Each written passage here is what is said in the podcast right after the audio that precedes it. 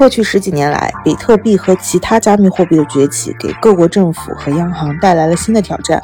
这些加密货币的日益普及和市场波动加剧，产生了巨大风险。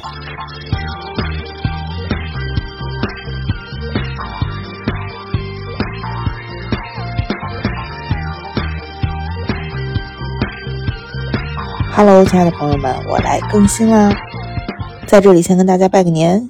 祝愿大家龙年大吉，财源广进。是的，今天的话题呢是关于财的。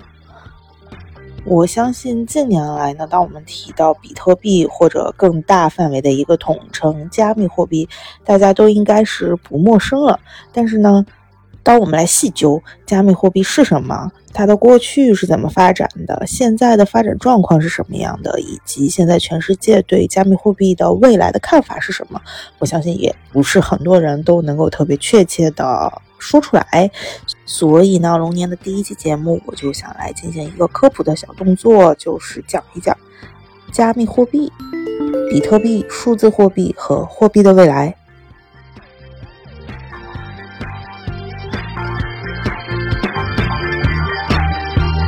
在过去短短十年多的时间里，加密货币已经从新奇事物发展成为价值数万亿美元的技术，甚至被赋予希望能够颠覆全球的金融体系。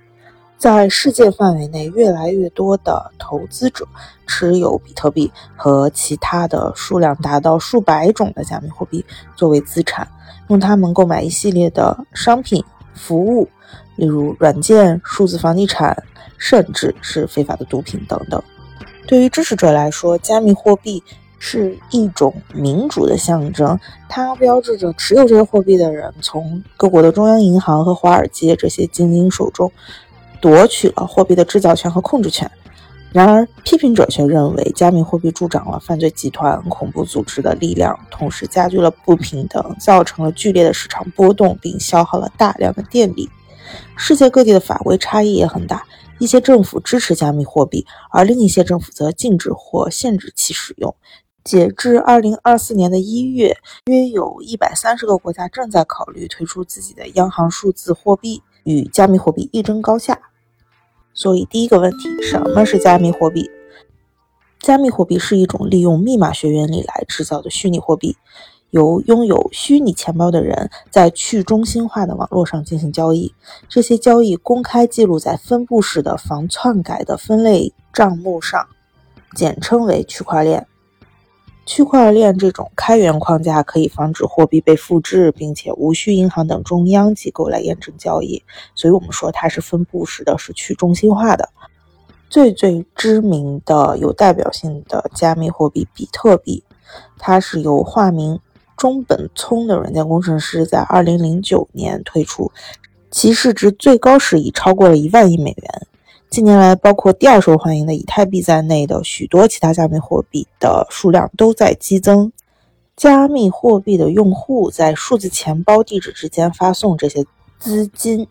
然后这些交易被记录到称为块的数字序列中，也就是我们说的 block，并通过这些块组成的链网络进行确认，也就是 chain 连在一起就是 blockchains，就是我们所说的区块链。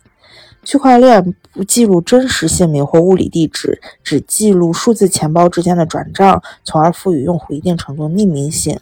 一些加密货币，例如门罗币，他们声称可以提高更高程度的隐私性。换句话来说，如果钱包所有者的身份不被揭晓、不被知晓、被很好的保密起来，那他们的交易就不可以被追踪。那我们在谈到比特币的时候，经常会提到矿工挖矿，所以常常被提起的这些词是什么意思呢？简单来说，我们可以把比特币依赖的区块链想象成一个蜘蛛网。这种去中心化的网络之所以安全，是因为它不断的叠加记录所谓真相信息的区块到链儿上，以分布式的方式连接这些区块互为彼此的一部分，就像一个蜘蛛网的结构。所以，我们想象，如果有人要篡改其中的一个区块的信息，也就是要篡改其中一个 unit 一个单元的信息，那必须要篡改整个网络。了解了这种去中心化网络的结构之后，我们可想而知，维护这样的网络需要很大很大很大的算力。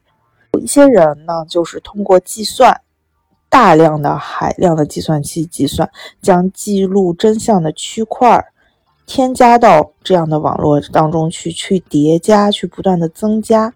他们是有这样的工作量证明的人，那他就叫做矿工。这些挖矿的矿工劳动报酬。就是收入一些加密货币，例如比特币。许多加密货币都使用这种方法。就比特币而言，每十分钟就会向链中添加一个交易块，那此时将奖励这个添加者新的比特币。但是这种奖励会随着时间的推移而下降，因为比特币的总供应量有一个上限，它是两千一百万枚。这里说明一下，并不是所有加密货币都有这样的上限。比特币和许多其他加密货币的价格根据全球供应的情况而变化。为了避免波动呢，稳定币被发明了。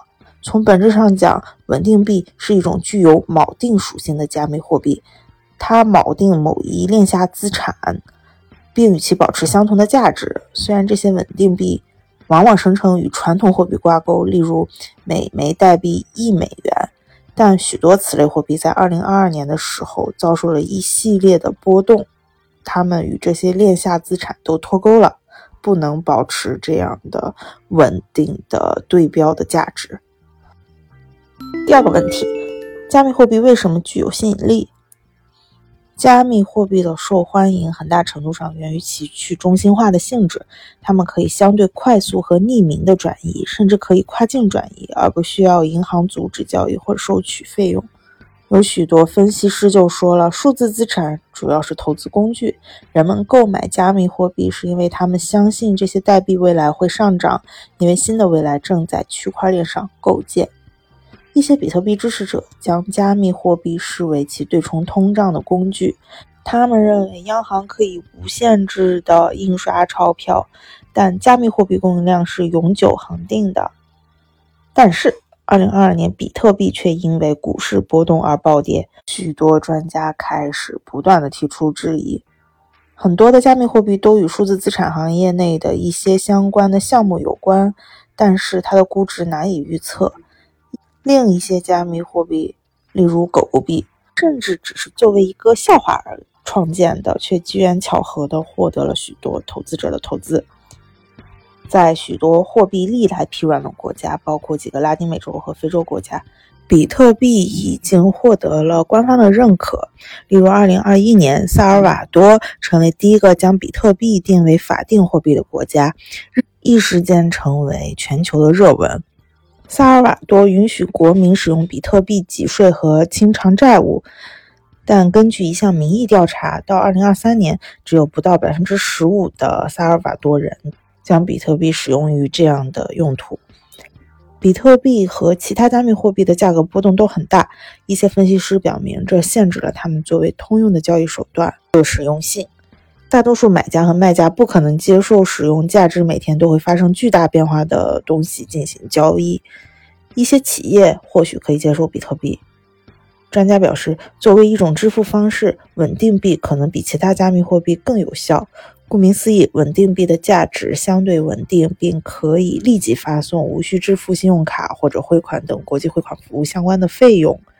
任何拥有智能手机的人都可以使用稳定币，因此他们为数百万没有传统银行账户的人提供了金融的机会。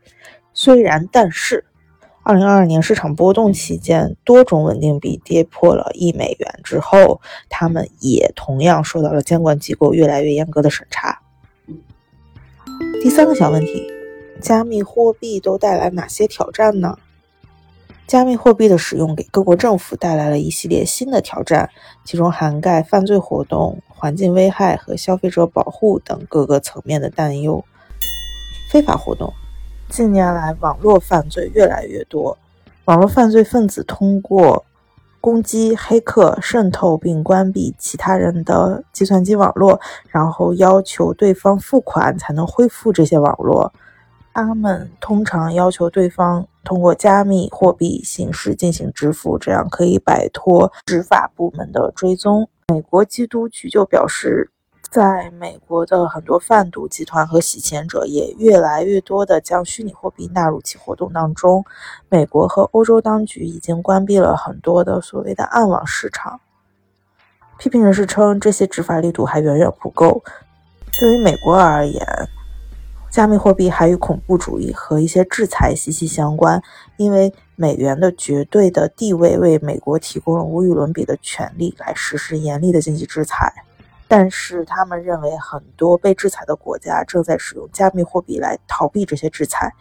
与此同时呢，像伊斯兰国啊、基地组织、巴勒斯坦、哈马斯这样的部门，也在通过加密货币进行交易。环境危害。比特币挖矿是一个能源密集型过程。现在从事挖矿，它消耗的电力可能比许多小国要消耗的电还要多，这引发了人们对加密货币对气候变化影响的担忧。加密货币的支持者则认为，这些问题可以通过开发可再生能源来解决。例如，萨尔瓦多的总统已承诺使用火山能来开采比特币。另外，据报道，以太坊则向使用更少能源的矿工提供权益证明等等模式来解决环境问题带来的质疑。波动性和缺乏监管，加密货币。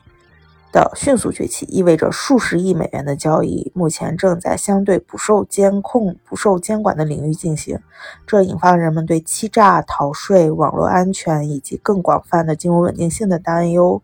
如果加密货币成为全球支付的主要形式，他们可能会限制央行，特别是小国家的央行，通过控制货币供应来制定货币政策的这样的能力。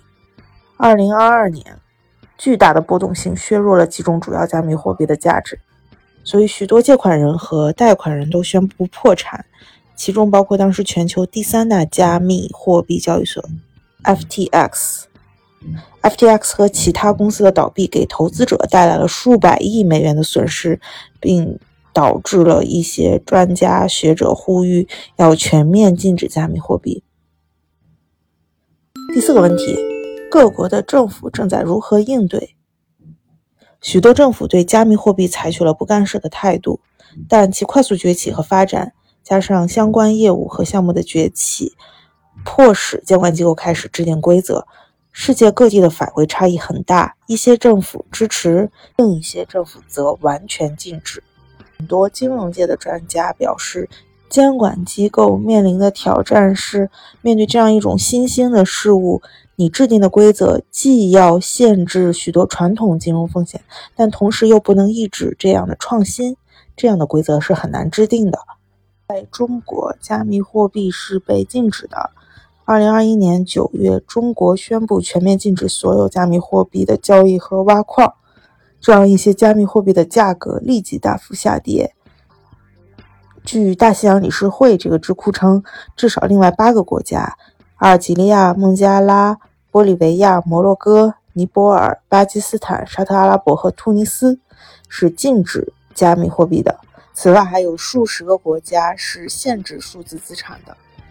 而在美国，呃，情况就不尽相同了。二零二四年一月，美国证券交易委员会批准了第一批包含比特币在内的交易所交易基金 ETF，允许加密货币进入传统的证券市场。然而，加密货币并不完全符合现有的监管框架，所以美国的立法者必须解决模糊性。前面提到的美国证券交易委员会 SEC 的主席就将加密货币行业称为“狂野的西部”。并将其与美国证券法出台之前的二十年代进行比较。他敦促国会给予美国证券交易委员会对比特币和其他加密货币更大的监督权。美联储主席杰罗姆·鲍威尔和财政部长珍妮特·耶伦都呼吁加强对稳定币的监管。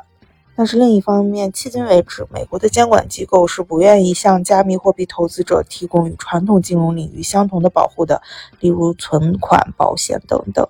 美联储理事会的官员就在2023年表示过：“如果你购买加密资产，而价格在某个时刻跌至零，请不要感到惊讶，也不要指望纳税人来承担你的损失。”为了限制非法活动，美国当局将目标瞄准了允许用户将加密货币兑换成美元和其他国家货币的交易所。